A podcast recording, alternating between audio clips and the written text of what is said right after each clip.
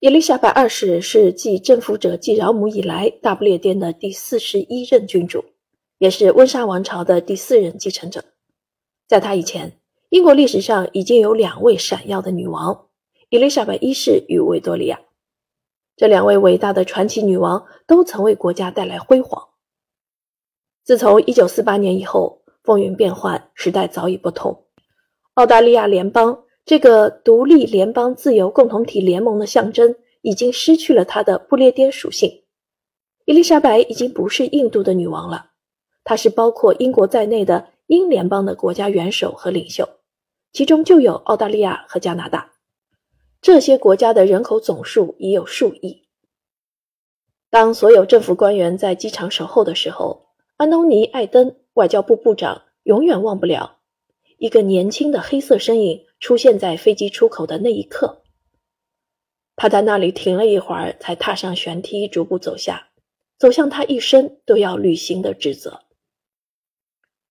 一到达伦敦，伊丽莎白二世已经令周边的人刮目相看。丘吉尔很快便评论道：“他如此年轻，还是个孩子。”当每半个月举行听证会的时候，女王和他自1952年起。便任命的首相谈起了他们共同的爱好——慢跑。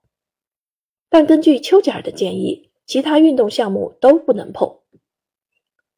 这位年轻的女孩敬业、决断、认真。为了更好地了解国家领导人所做的决策，她会长时间工作。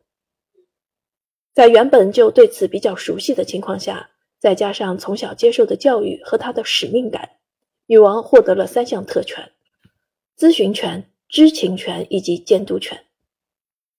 任何人不能打扰每周二下午六点女王与首相的会晤。人们知道，当女王向首相询问某个决定是否恰当的时候，那便意味着她并不同意。不过，女王不会对政治决策做评论。对外，女王不会表现出倾向于保守党或是工党，也不会表露她的喜好、满意或是失望等情绪。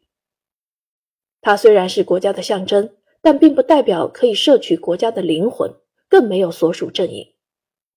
不过，有人怀疑他和左派领袖似乎较为亲密，对右派领袖则稍有冷落。加冕典礼的日子定在一九五三年六月二日。伊丽莎白二世是二十世纪最后一位抹圣油加冕的君主。这一宗教仪式将在威斯敏斯特教堂举行。这一历史性仪式是否可以电视直播呢？在经历了一场围绕现代技术与神圣宗教间的讨论之后，人们做出了妥协。官方发言和加冕将会被直播，可是抹圣油和祈祷以及领圣体仪式将会保密。这是一次标志着媒体时代到来的历史事件。当时像素很差。人们围坐在边长不超过二十二厘米的黑白屏幕前，见证了这些影像。当天晚上，各路人士乘飞机参加盛典。加拿大因为时差的缘故，在同一天的晚些时候也将看到实况转播。伊丽莎白二世也是第一位受媒体追逐的女王，她和她的家庭将成为世界媒体闪光灯下的常客和报纸上永久的话题。这再好不过。也再糟不过。